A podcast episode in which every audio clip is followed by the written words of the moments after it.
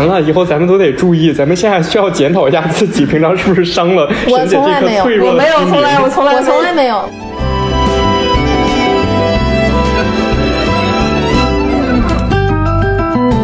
上大学那暑假，我突然发现班上所有的女生全都开始买口红，开始化妆，就是真的是一夜之间。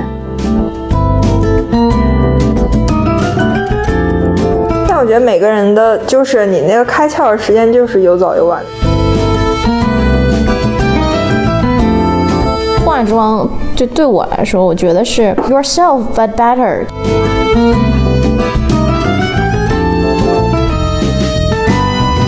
Hello，大家好，欢迎收听我们本期的哄你开心。我们这一期节目呢，我们是化身成了一个故事会的专场。因为呢，众所周知，我们在上一次聊完小红书之后，然后我们编辑部内部就是对我们的小易同学展开了一场批评与自我批评。他开始深刻的反思了一下，说：“哎，自己为什么对这一些精致的生活就很有距离感呢？自己身为一个女人，为什么过得就不够的那么精致呢？直女想变美真的有那么难呢？”所以说，他就跟我们提出了说：“哎，我想想录一期节目。”他抢在了酸姐的前边，然后先要说出来自己在变美路上的这些故事会。那这一期的话，我们就所以说想跟大家一起来聊一聊，就是说直女变美路上的话，可能都会遇到哪一些的困难，以及她们变美过程中的这些心路历程。好，那我们就这三位依旧给大家打一个招呼吧。好，大家好，我是阿易。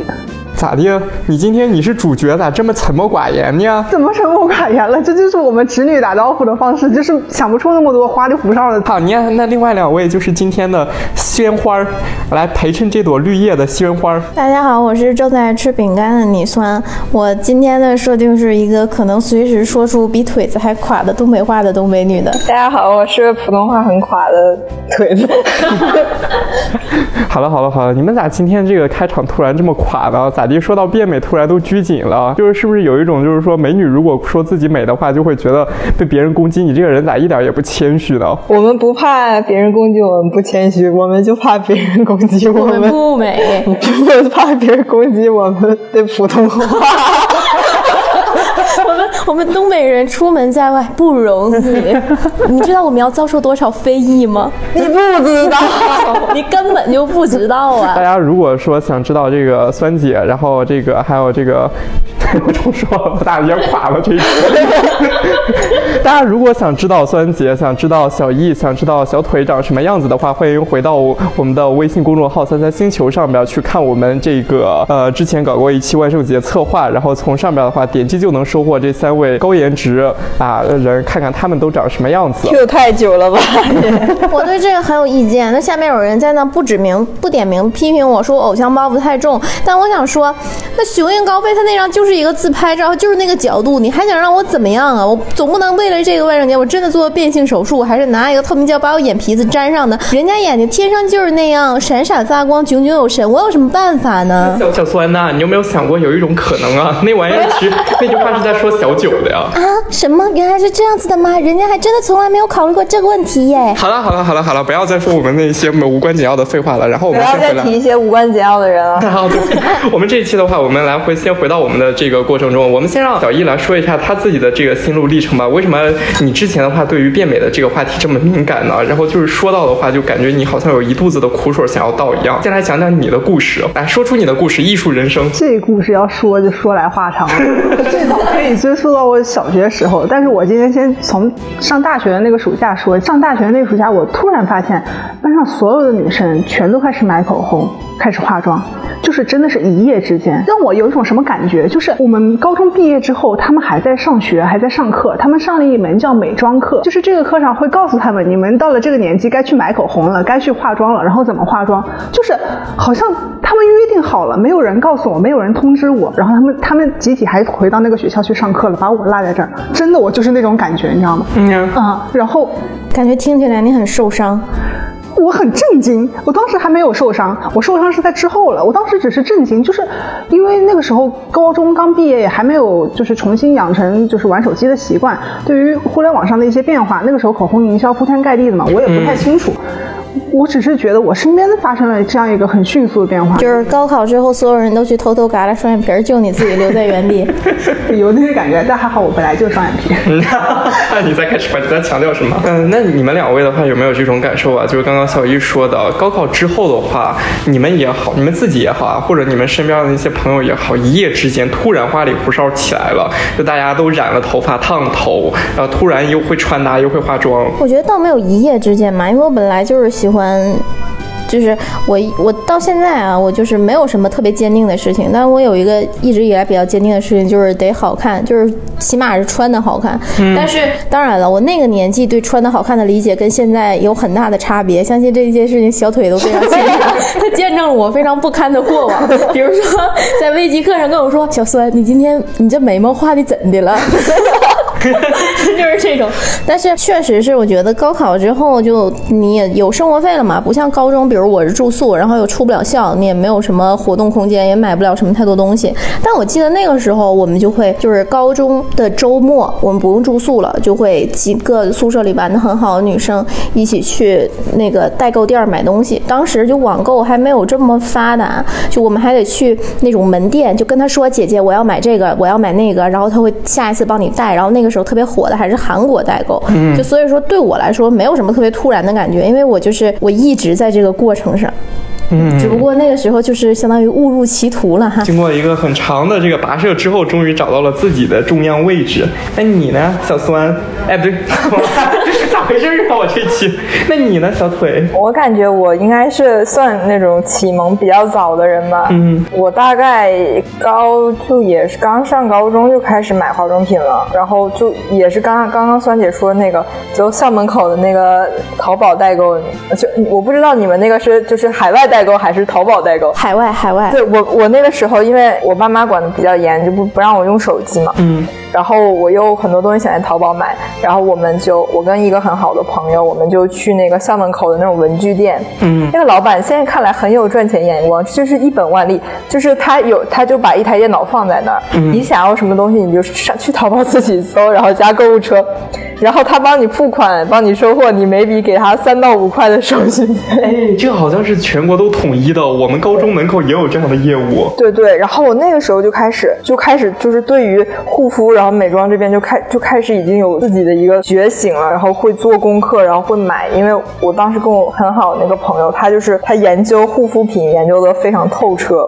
然后我们俩当时就是会一起买这些东西。我还记得我在那个那个代购店买的第一个东西是那个牌子，现在看应该是杂牌吧，但当时很厉害。当时就是基本大家都很想要人手一个叫 CS 眼影盘，然后那个眼影盘它是四十八，四十八色的，四十八色你用到现在都对，四十八色。买了个油画棒吗？对，差不多，它就像一个水彩盘一样，四十八色，还有七十二色，还有一百零八色。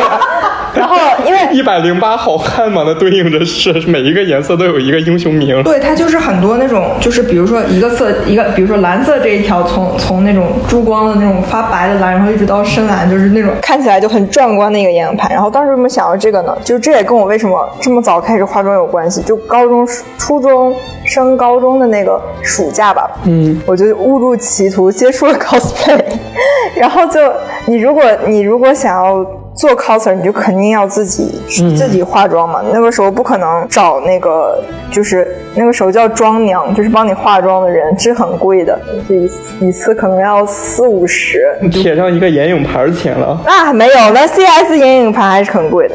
然后就是你你还是自己学会比较方便嘛，然后就大概从那个时候开始就接触了这些，嗯，就化妆什么乱七八糟的东西。我还记得我当时第一个买的就是，当我买的不是彩妆类的。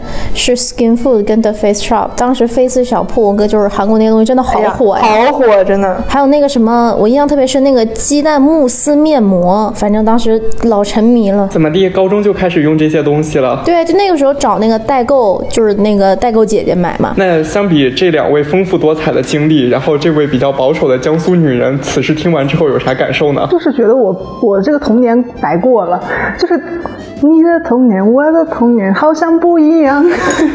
但是你省了很多钱，你少走了很多弯路，就是你现在还在起点，你现在可以直接走上一条光明的大道。是，对对对。我我不是我觉得啊在某些时间段你没有上道，你没有赶上那趟，你就这辈子都上不去了。是错过了人生末班车。对，就是比如说像现在我突然开始打扮，那你不会觉得有点奇怪吗？我已经觉得我错过那个年龄了。比如像今天小易突然画了一个指甲，然后今天把我震惊了一下。对对对，就是就是我我比如说今天画了个指甲，但是比如说你们看到了之后就会就是有意也好，无意也罢，会来调侃我两句，说哎呀，说沈姐今天怎么海底捞做的吗？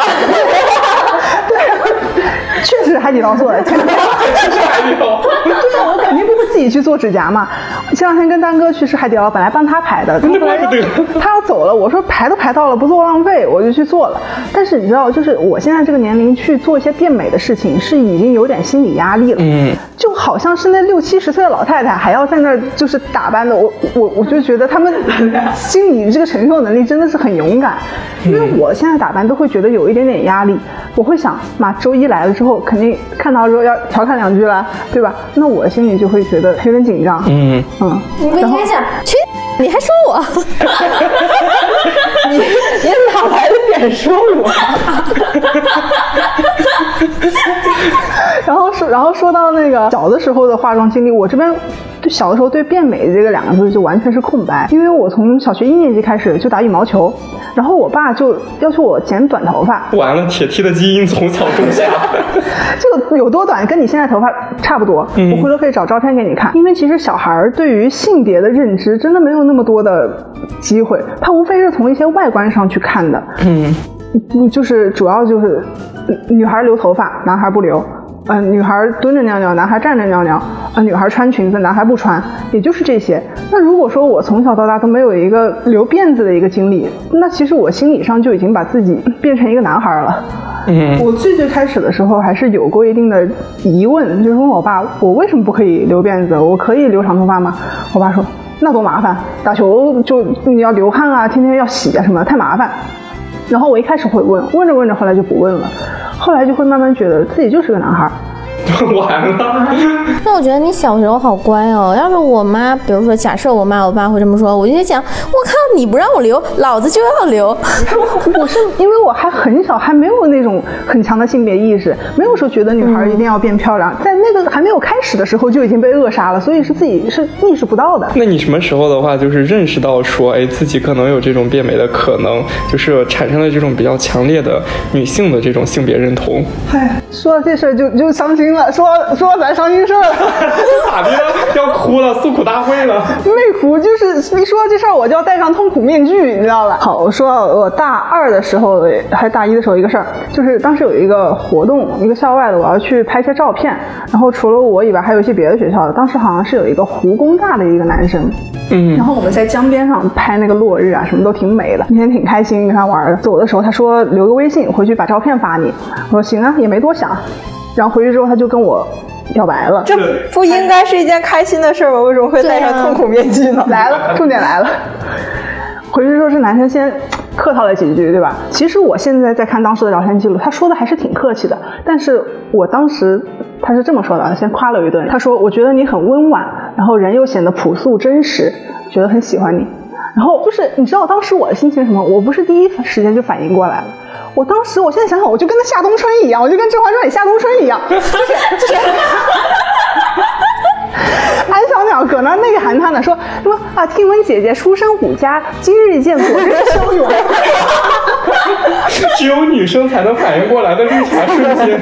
然后夏洛说还搁那嘚瑟呢，是我叫家训上来。当时小易估计也是梗着脖子啊，我管。就是我当时一听他说的真实，然后我心里还挺激动，你知道吧？因为我觉得我确实就是有点不太在外表上去修饰自己，但我觉得我是一个有趣的灵魂，好吧？就终于有人发现了我这颗有趣的灵魂，我还搁那嘚瑟呢。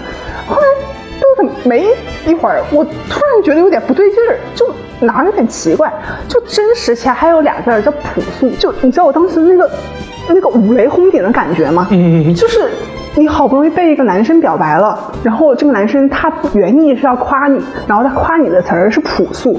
说起这事儿，我真的从小到大这个桃花运都不太好。我初中时候被班上成绩最差的一个男生表白，关键他还矮，他还黑，他还丑，关键是他还很猥琐，喜欢下课跟男生玩千年杀。我从小到大这个桃花运就没好过。就你知道，这个男生，就是他喜欢你是对你的一种侮辱。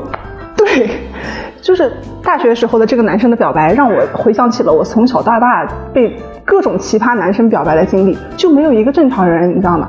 我当时就特别的伤心，真的内心纯纯受到了打击。就是我为啥没有人喜欢我？是不是因为我真的太朴素、太不会打扮自己了？就是虽然咱现在说是吧，女生不需要什么呃外表上怎么怎么样去为男生怎么打扮，然后不太要在意别人的评价，但是你受到这样评价，你心里肯定会多少有点刺痛吧？谁不羡慕说人家漂漂亮亮的，然后又有一个帅哥来跟你表白？嗯，啊，然后从那个时候，我又回想到平时我室友对我穿着的一些评价，他们就是喜欢跟我开玩笑嘛，但是他们就会说啊，你这个衣服可以扔掉啊，你这个衣服赶紧去烧掉。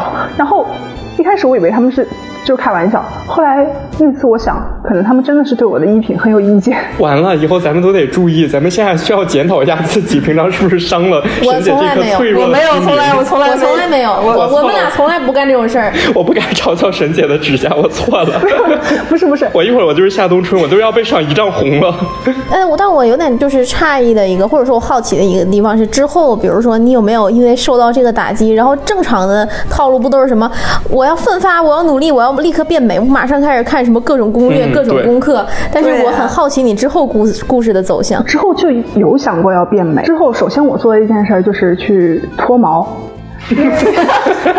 你们上次可能也见识过因为腿毛有多么的因为旺盛他。们要把你那个衣服烧掉，你毛会露出来，对，真的在脱毛是吧？来给给编辑室的各位现场亮一下我的腿我。以为你是要把先把头发给留长，或者做一个毛发移植。呃，大学的时候头发已经留长了，嗯，然后，但是就夏天的话，女生穿裙子啊、短裤什么的，肯定还是光着小腿比较好看，嗯，然后我这个腿毛实在是就是比翻翻的还要重，结果就是我我的努力呃败给了我的懒惰，因为我第一次脱毛了之后，我过了两天，有一天上课翘着二郎腿，突然就觉得我的腿很刺很痒，然后我端起来一看。它又长出来了，你做的是激光脱毛吗？还是什么脱毛？脱毛膏？对对对，脱毛膏。那两天很正常了，就是会的。对脱毛很很了解呀、不是啊，你就像其实，因为我有时候我会拔胡子，或者就是说是人男生闲着没事干的时候，不是会拔腿毛嘛？然后你其实这人体正常的那个毛发生长的话，它差不多就是说是两到三天这个循环周期。你如果就是靠这种比较浅层的，就比如说什么这个脱毛膏了之类脱的话，那它肯定短时间都会长起来的。所以现在大家都讲究什么激光脱毛，从根本上然后一劳永逸。冰点脱毛，对，你看这种知识连你都知道，然后我一个怎么怎么用这种知识呢？是不是看不起海淀名媛？怎么的？我也是那个是我还知道 you like 脱毛仪呢。你现在你刚刚说那个话，你就是把语言的刀子插到了我身上。你之前从那个男生身上受到的伤，然后你把今天都还到了主持人的这儿。对不起，给帆帆道歉，我去领一丈红。总之就是连男生都知道的这个问题，然后我不知道，我以为他至少要过个十天半个月他才能长出来吧，嗯，就两天他就长出来了，然后我就很崩溃，难道以后我要天天 这么来一遍？那我不烦死了？然后我就这么拖了两次之后就放弃了，因为我。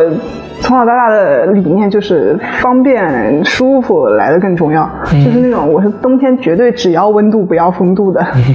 那你对你那些衣服的怎么处理的呢？衣服后来就慢慢稍微向我室友学习一点，嗯，因为我以前买的衣服是有点幼稚，就那种什么上面还有就大学了，上面还有什么小熊啊那种，不就是你现在穿的衣服吗？这个很可爱啊。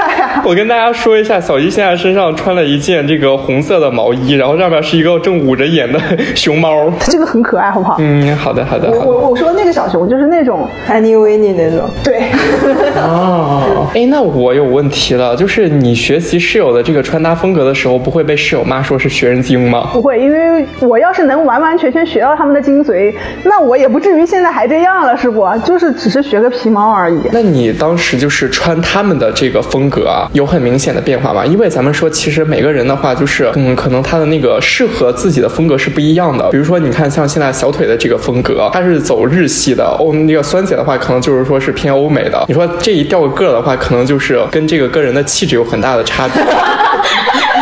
你 你的话，你的话，你当时你去学室友的风格的话，然后是一个什么样的效果呢呀？还好，我这个叫什么保守的江苏女人，不会一下子那么跃进到我那个室友那种风格。她是那种就现在外面这个天还可以光腿出去的，我学不来。那这不就是你上期小红书 diss 的那种人吗？没有没有，一切的源头找到了。震惊，这什么？原来已经记恨室友这么多年，直到毕业了都没有忘毕业二两年不忘背刺室友。没有，就是会稍微往那个，就是我自以为的时尚那边稍微偏向一点，它不会那么夸张。嗯，就是我觉得我还是一个人淡如菊的女子，然后会在比较好看，就是没有以前那么幼稚的风格。之间找到一个平衡吧，但是化妆我始终是没有学会。嗯，那你换了穿衣风格以后，就是你身边的人对你的评价改变了吗？就至少他们没有说过把我的衣服扔掉这种话。哦，不是，就是大家都有开始那个过程了。就是刚开始的时候，因为我是天生眉毛特别特别淡，然后我的眉毛只有一半，然后就是如果不画的话，呃，就是我上大学之后开始学画眉毛，但是刚开始就是你很容易找不到它那个轻重，就会有时候画的比较重，然后眉形画的也不对称。我就我也有很挫败的时候，比如说我有一天在寝室可能画了一个小时，我这个眉毛都没画对称，就画越来越生气，因为别的地方都画好了，就眉毛画不明白，你就特别上火，然后就最后可能我甚至我会不想上课，就这种。因为我是小时候，因为有一天我举个特别简单的例子啊，我上小学的时候有一次，因为我我起晚了，我妈妈已经出门了，然后我奶奶在家给我穿衣服，因为她给我她非得让我穿那个衬衣衬裤，然后烫上那个外边的裤子特别难受，我就不高兴，然后我那天就没去上学，就是我会因为太任性了吧？我感觉在这里就要给外地的那个外不是外地，就是东北以外的东北以南解解释一下那个什么衬裤是什么？嗯，衬衣衬哦，就是你可能比如因为冬天特别冷嘛，然后在我小的时候就没有那种特别轻便的皮毛一体的棉裤，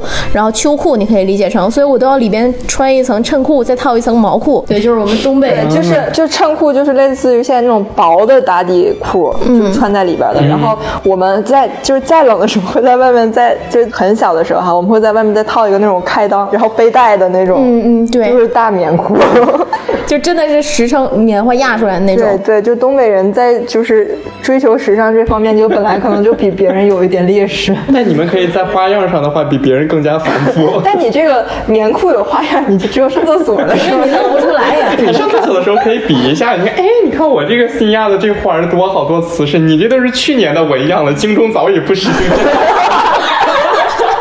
总之就肯定会有吧，就你刚开始，尤其我觉得大家刚开始化妆的时候，都很容易找不到自己的风格，或者说你技术肯定一开始就是没有那么好，大家都有一段不堪的过去，只不过就是我们这个不堪的过去已经过去了，阿姨的这个不堪的过去她还没开始。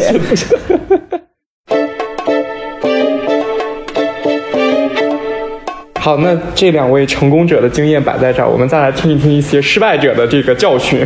阿义跟我们说一下，你刚刚不是说自己那个尝试过化妆吗？你你来还记得自己第一次化妆的时候是什么时候？当时是什么经历吗？第一次我不记得了，反正每次都差不多，就是你在脸上捣鼓了一堆之后，然后拿洗面奶洗了，然后正常出去装作无事发生。嗯，因为我我深知我没有一次画的是能顶得出去的。嗯，就不管是眉毛也好，还是口红也好，就哪怕很简单的部位，我也画的很不像样，更不要说化全妆。就是我不知道是不是很多女生一开始化妆都这样，就是你化了之后，不仅是无效化妆，它是负优化，更好吗？很正常，其实我觉得刚开始就是大家不熟练，就像比如说你写你你做题，你高考，你也不可能一上来直接有考试，不是说我学完这些知识我去考马上就能用上，你肯定是中间有肯定很多练的过程、啊肯。定肯定得先做五年高考，三年模拟。对呀、你不能模拟个八年，然后你能上考试？是这样我。觉得化妆它就跟有一些辅导班是一样的，比如说什么钢琴课或者什么课，你一定是要在线下去学的。有一个人，有一个真正懂行的人手把手教你就最好了，不然我总是在那儿重复的画画画，我不知道我错哪儿了。我觉得还是因为你画的次数不够多。对，其实大家，我觉得尤其是就大学的时候，其实大家都是野路子，就每个人手法都不一样，然后每个人就是你本来你想要的效果就不一样嘛。其实你很难找到一种教程，它或者一个老师，他是适用于所有人的。所以说，你你的失败啊，就是完全是在于你失败了两次之后就放弃了。对，我觉得这个有有这个原因，因为我确实是不太自信。我化了一个失败的妆之后，我是不敢出去的，我肯定要把它脸给洗了再出去。但是我有同学，就是你也看得到，他一开始那个眉毛画的也不像样，但是他画了一年多之后，他每天就是顶着画好的眉毛出门，他后来真的画好了。但是我可能就没有那个自信，没那勇气这样。你是不是心里边还一直以来对于变美或者说变时尚可能会有一种恐惧，就觉得说那个好像不是真正的自己了？就是在此跟大家重点安利一下我们工作室的著名作品《戏精宿舍》，里面有一个角色叫小雪，是一个学霸。就这个女生，我觉得我的心路历程跟她有点像。就是这女生是什么？从小到大呢，她一直被就是灌输一些，就是女生就是不如男生。然后，如果你要变强，你要通过什么样的方式变强呢？你只有比男人更强，那么你才是强的。所以她努力的学习，让自己外外表就是不修边幅，只在她的技能、学习等等方面去精进。然后到了她大学的时候，喜欢上了一个学长，然后却没有想到这个学长选择了一个传统意义上更具有女人味儿的一个学妹。那个学妹会撒娇，需要人保护去照顾。毕竟女人会撒娇，男人会挑。对女人撒娇最好命。老公做的饭真香。好天了，快快回来！然后他当时就傻了，就是说没有想过这样的自己是会不受欢迎的。他当时跟那个宿舍里面另外三个人就产生了一场激烈的 battle。然后他的心理想法就是觉得女生去化妆去变美是为了迎合讨好男生，是媚男的一种行为。然后实际上他还是在把自己置于那个呃要和那个学妹去比的这样一个地位。然后他的另外三个室友就劝他说：“你没有必要说要跟他去比。”然后他也是经过了一很长时间漫长的自我斗争，去重新发现自我，才认识到自己也有自己闪光的地方。那我想问一下啊，小易，刚刚你说自己化妆化两次就放弃了，也不止两次，哦也有个十几次，就是字字画不好。嗯，我可能就是有点手笨。那你的那些化妆品的话，都是谁给你挑选的呀？我也看一些美妆博主啥的，自己根据他们那个攻略去买。就上大学之前，包括他们，包括我周围的女生突然变美的那个时刻，我是不知道有美妆博主这种东西存在的。天哪，他不知道有美妆博主。总之就是我，我后来才知道有人专门教你化妆，但是我一开始以为那些女生她们都是无师自通的，因为她们很突然的去化妆，所以我脑海里那个感觉就像是女生的 DNA 里就刻着“变美”这两个字儿，就好像上帝造人的时候就给你加进去了这个 DNA。然后我当时就有点纳闷儿，就是造人的时候给我漏加了这段怎么地的？我怎么到了十八岁，这个这个基因就没有显现出来的？就我真的是有这种感觉，虽然现在听上去有点愚蠢啊，我不知道这个东西是可以后天学习的。嗯，因为嗯，就是小的时候虽然没有化过妆，但也看过一些电视，听过一些，知道女生大了之后好像都会，对吧？涂脂抹粉都挺好看的。然后我到了十八岁，我没有自然而然的学会这些，我就很纳闷。后来我才知道，这些是后天学习，而非天生就会的。咋的？你还以为那是个童话故事呀？十八岁这钟声一敲响，当的一下，你这个技能树就点亮了。就跟那什么说一个不太恰当的比方，就好像那自然界中的什么老母鸡、呃呃鸭啊，你说的老母鸡，反正就是这些动物，它们产了崽、下了蛋之后，它怎么产了崽之后，自己就会分泌乳汁了，这是一个生理现象。啊我就觉得女生会化妆、会打扮，它好像是一个生理现象一你就仿。佛那个睡美人一样，看到那个纺锤就想本能地上去摸一下。就我以为它是自己长出来的。但其实来说的话，真的这个就是一个探索的过程啊。就沈姐上次比较那惊讶的一个点儿，其实在于我会化妆。听众朋友们没想到吧？我会化妆，我会化妆，就是她更让她感到自惭形秽的一点，就是她觉得她连一个男的都不如，就是但是那你不能跟一个母零比呀，肯 定比不过呀，咱咱要比，咱跟直男比，对跟母零比什么呀？可不嘛。但我觉得每个人的就是你那个开窍的时间就是有早有晚的。你像我室友，室友他们大几的时候，就是大大四还是大对三，突然就可能开始大大，三之前完全就。很朴素对，就是很朴素，很朴素。然后突然有一天就开始看外网的那个美妆博主了，然后开始我还印象特别深，突然想变成 Candle，对对对对，然后突然开始看那个维密秀，然后开始就是买一些买啥了我也忘了。鞋但是我从来不会看这些，就是好像现在在我的印象里，我还是觉得变美是一件不是那么重要的事情。就是我能够理解说别人要变美的这种愿望了，但是我对于我自己来说，还是会觉得有一些羞耻。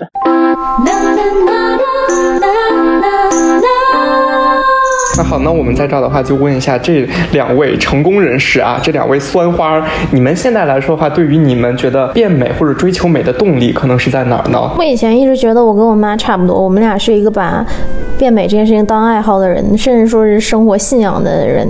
但是我最近懒了，我最近觉得不那么好看也可以，就好看也没也没有那么重要。嗯，就是怎么讲？我之前哦对，但你们应该现在都不算特别，就是都没有见到过之前。我之前是上班上。在在往一两年，基本天天都是画全套来，然后到去年我就开始有的画有的不画，到今年我有时候已经全素颜来上班了。怎么地？难道不是跟同事混熟之后就是爱看看不看滚？也不是，就是就是这个心理包袱放下了，当然也是因为一些事情。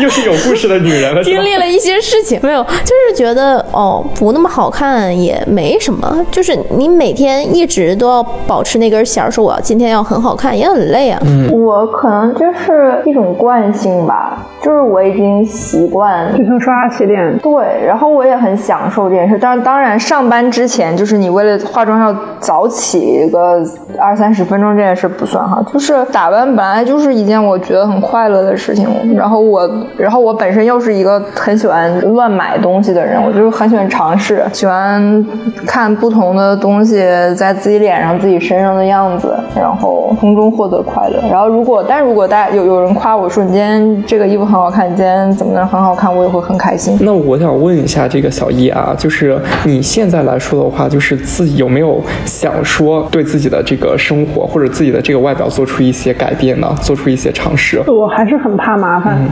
我觉得它不是我生活里必要的事情，就是生活里优先级比它高的事情多很多。嗯，就是我小的时候也会认为说打扮是女生这个群体里一项不那么好的一个特质。嗯，因为我从小把自己当男生，然后我也不知道为什么，好像就会有点瞧不起女生那种感觉了，会觉得女生都是脆弱的、容易哭的、矫情爱打扮的。完了，这真是个铁梯啊！铁梯是喜欢女生的，不知道为什么，可能你要说我小时候见过多少女生哭吗？可能也。没有，嗯，也许是那种外界的影响，大家都这么说，然后正好我可能看到一个女生哭了，她这又加强了我的这个印象，所以我小的时候是有点厌女的那种感觉的，嗯，我会把自己当成一个男生，但是上了大学之后，因为我学的新传专业，就老要看各种新闻嘛什么的，就了了解到各种人他有各种各样的活法，然后慢慢的就我的看法就有转变过，就是更加去理解女生。我觉得女生，我现在觉得女生爱打扮是一件很好的事情，只不过是我自己还没有能够说服。我自己，像就是你在海底捞好不容易做了这个指甲，有没有想过说稍微带一点小小的那种心理，说希望别人注意到，然后并夸一下他？我我我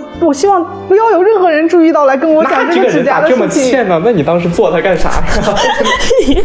你呢？就我不就没想做，是给张哥排的，然后排到了，他正好给我打电话了，我就就去了吧。有那么一点点小小的心理，觉得哎，我平时没有看，对，没有这样的机会，我不会特地去做指甲，然后。既然有这个机会，那我就去做。但是做了之后，我又不希望有太多人去关注到我的变化。嗯，我懂，你是不希望别人，比如说突然觉得你很刻意做这件事情。就是你如果说是一件自然而然的，是可以的。我其实我我不知道，我这么判，我这么听，或者说这么判断，会不会有点鲁莽？我觉得可能跟你小时候，比如呃，比如像你爸爸会跟你说要要怎么怎么样，就你具体原话是啥来着，我忘了。或者说麻烦这件事情本身是是一种负担。我觉得可能跟你接受的教育啊，或者是他们给你带来影响的，你对这些。价值价值的排序，对，就是导致好看这件事情可能比较靠后，嗯，然后方便或者是效率这些事情比较靠前。对对对，完全是这样。就是我妈她也并不会打扮，我们家从来没有任何的化妆品，而且小的时候 我也不知道为什么我从小我妈就说我不要好，就冬天的风呼呼刮，然后我整个脸上这个嘴巴这一圈全都白花花，跟长胡子一样那种感觉，全起皮。然后我妈叫我擦那个擦脸，我就从来不肯擦，一小就养成了这种习惯。就是我的家庭包括我的环境没有对我的外貌有。太多的指指责，就是我们的学校也不会说 像那种电视剧里面说女生就得把头发给绞短了怎么的，从来没有。我爸爸对我的头发的要求也不是说阻止我去变美，他只是从方便这样一个角度去要求我而已。但是我好像是自我阉割了那种，自我断绝了这种变美的欲望。我现在就是无欲无求，就是脑袋里咣的那一声那个那个佛佛前静坐，你知道吧？就没有那种世俗的欲望了。我在这跟听众朋友们说一下，你们知道沈姐最近的精神偶像是谁吗？就是之前南京有一个新闻说有一个女子，然后她豆瓣抠抠门什么什么小组对，抠了几年，人家抠了两套房出来。沈姐自从之前她看到这个新闻，天天就开始那个，我就问我，天天就然后当时就说，哎呀，这个人真的好牛逼啊！就是人家抠出了两套房，我呢，我呢，我呢，就发出了灵魂的追问。前几天又在群里边反复的说这个事儿，我觉得他真的已经把那个人当成自己的精神偶像了。倒也没有，只是我觉得，就是现在这个时代，大家都鼓励你说去变美，你要为了自己变美，怎么怎么地。就是我觉得这难道不也是一种消费主义的话术吗？无论你是为谁变美，你还是要消费的。你如果你很在意这件事情，那就另说；如果你不是很在意这件事情，但是你不断的被挑逗，说你要变美，你要追求更好的自己，而从而去你没有这样的欲望，而产生了这样的欲望，那你不就是掉到那个消费主义的陷阱里面去了吗？但是，那你现在到底你对于这件事到底有没有在意？因为我刚才听你说的，就感觉还像是你还有一些想要对收拾的冲动。对，就是在美女面前会自惭形秽，但好像觉得和她之间有巨大的鸿沟，知道我老实也没有用，而且对于我来说，觉得攒钱更加重要，这是两位美女所不能理解的。不是，我只是觉得，我觉得你你就是现在是一个就很矛矛盾嗯对，我以为你到最后你的逻辑会自洽，你会自己把这个问题消解掉，但是听下来就是感觉你，还在挣扎，对你只是在找一个他只理由说是少了一个更大的理由。在过去的时候，上学的时候，可能是觉得说我们要好好学习或者怎么样，然后现在工作之后的话，换了个理由，就是我要工作攒钱买房。对，我觉得你在就是不去面对这件事儿，就明明这个这个事儿其实是就是其实没有那么难。对，而且在于时尚什么这方面跟别人有差距这件事儿，它其实是就是时不时的它就会刺激你一下的这个事实。对，就是它会刺激我一下，但是它好像好像还没有对我造成什么很实质性、很严重的影响。也许有过，可能因为长得没有别人好看或者怎么样，而在暗中失去了一些机会。但目前明面上对我来说，因为它没有很强烈的后果，所以我没有那么强烈的冲动去想要去改变。哎呀，我在这儿的话，我要引用《甄嬛传》的名言了。我们今天真是《甄嬛传》转 转场。你还记得这位甄学家还记得当时太后怎么跟华妃说的吗？正是如花似玉的年轻，不打扮怎么行呢？说着把她那个簪子给拔下来，往华妃那头上都已经插不下了。对，那个不摇，拔下来往华妃那头上，眼瞅着都没地儿插了，还说打扮这么素净。端妃那个，啊不对，端妃那个，谁年轻的时候不是容色清纯？我不是。我觉得你的你现在就是一直就是包括你的矛盾，是不是可能在于你把这个改变想象成是一个很大的事儿，然后你想象成它是一个门槛儿，就你要跨过去或者怎么样的。其实我觉得，就变美，它本来就不是说你从美到不美，它就是一步那个什么。质变。对，就是你不要总想着我这一步我没有质变变成一个美女，我就再也没机会了，或者说我就过了年纪怎么样的，而是说你去怎么样，就是让让你慢慢变成你自己觉得，就是咱也不说什么那些虚头巴脑的，什么内心强大什么什么，就是觉得变成自己心里觉得好看的样子，至少是你觉得自信很自信的样子。我觉得是其实是一个要慢慢来的事儿。谢谢推，谢谢酸姐，这有啥可谢谢的？这有啥谢？咱俩也没帮上你啥。安慰一下我这个幼小的心灵。这一期毕竟是分享这个变美指南嘛，然后就两位成功的花朵，你们都是用血泪还有过去的这些辛勤的汗水给浇灌出来的，你们就给大家分享一下，就是说是啊，尤其是对这个侄女啊，分享一条你们觉得说最有用的这个变美的小技巧吧。啊，我我确实有一个想说的，就是大多数网上的那个什么化妆博主的教程，其实是不太值得参考的。就是他们的那个化妆手法，包括他们的所谓他们的美学啊，比如说都喜欢画小叉某女明星的那那种妆容，我觉得其实是不适合我们大多数人在生活中状态的。化妆就对我来说，我觉得是 yourself but better，就是是你自己，然后比他稍微好一点。就或者我换换一个具体的例子，你可以去看看什么毛戈平，我觉得参考意义还挺大的。虽然他很多那个呃妆最开始早年是给电视剧，那些电视剧都会有非常呃精密的打光布景，但是他的那种怎么说，基本的美学理念吧，我觉得是可取的，比那些画大红眼影啊，然后画贴贴大假睫毛，然后带美瞳涂特别重的卧蚕，我觉得是比那种更适合的。对我的建议就是先买点衣服，就多照镜子吧。我觉得多照镜子还是很有帮助的。你照镜子可以发现你自己的优点和缺点，然后你去就扬长避短嘛。我觉得穿搭很重要的一点就是扬长避短。就像我为什么穿这么大的裤子，就是因为我的腿粗。如果我我腿不粗，我可能就不是今天这个穿衣服风格。所以你找到，你看你现在身材很匀称，你这是你的一个优势。沈姐的劣势就在于她腿毛多。对，但是就是腿毛多，其实在我看来 不算一个很对，不算一个什么缺缺点嗯，因为你有很多风格是你根本就不需要露你的腿，你也可以穿的很好看，比如嘚儿的裤子 比如比如这个，啊，比如这个，好，别比了，听众也听不见。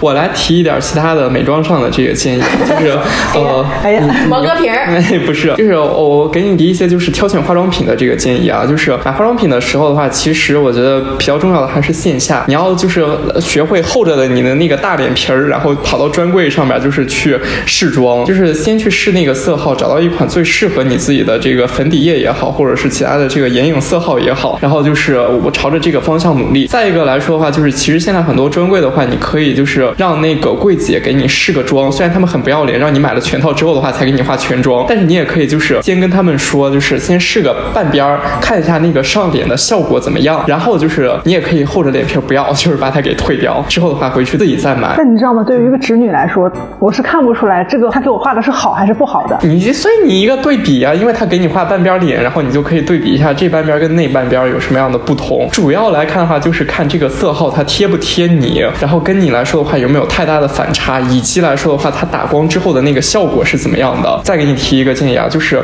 你如果是一个新手刚开始化妆的时候，因为新手化妆嘛都会有很大的挫败感。你如果一上来的话买那个粉底液买错色号了，也很容易导致灾难。你其实这个时候的话，要么你可以去专柜去顺小样，就是拿那个小样一次刚好就一袋儿，然后你就把它刚好够画完整一个脸，然后就试一下那个不同色号怎么样。或者就是你从网上去囤一些小样中样的这些，就是价格又便宜，你也可以就是少量多次的进行尝试，就尽太快了解了尽快找到一条自己的路。但是我都已经归隐山林了，我都很久没有画过了。我上一次化妆还是在前两天。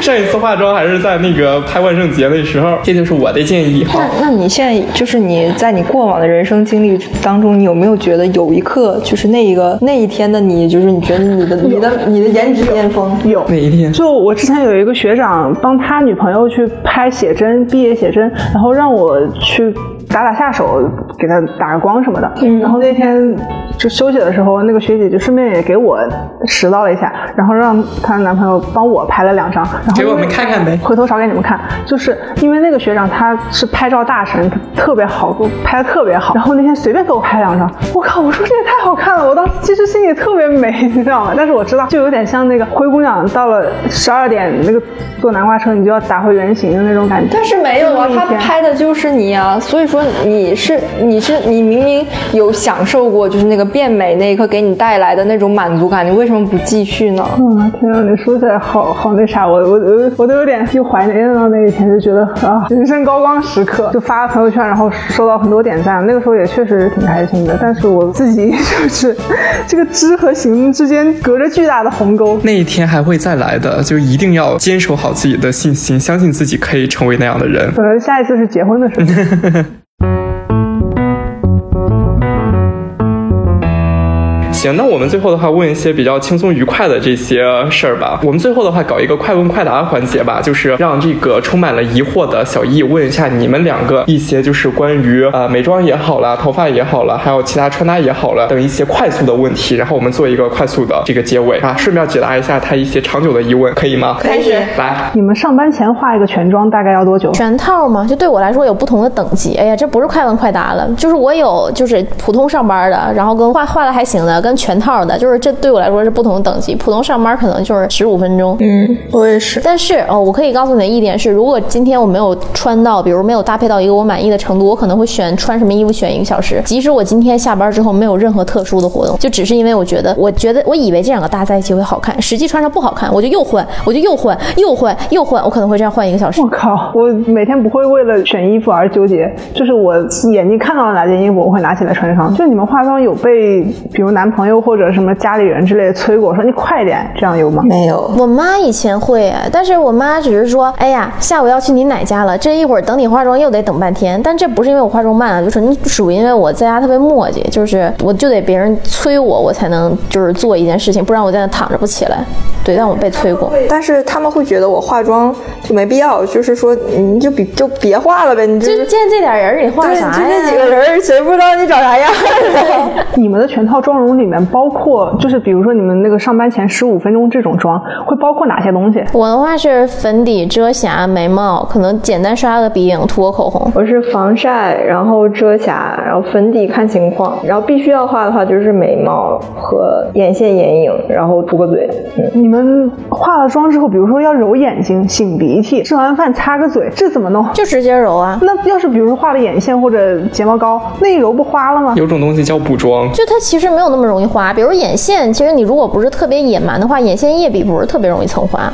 然后像眼影所花了一点也无所谓啊。睫毛膏的话，它也是没有那么容易就被蹭花的。而且我觉得其实现在化妆品就是它做的那个工艺已经很好了，它其实大多数情况它是掉，它不会真的说花做一团儿什么的，顶多是比如说你你这个眼线啊，你画一个拉一个眼尾出来，然后你擦一擦这个眼尾掉了，但其实上班也无所谓了，就掉了就掉了。就我自己有点鼻炎，然后每天都要擤鼻涕的话，我就觉得那这个化粉之后这一块它就永远没有粉，那我还要化这个妆干什么？其实不会有太大影响。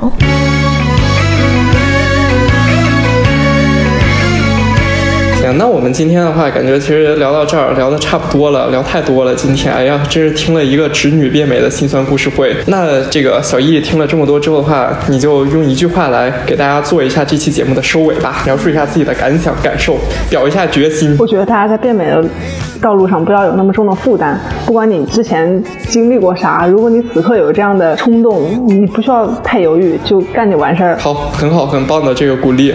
我们这期节目的话也就到这儿吧，然后大家给给这个听众朋友们说一个再见。拜拜。拜拜拜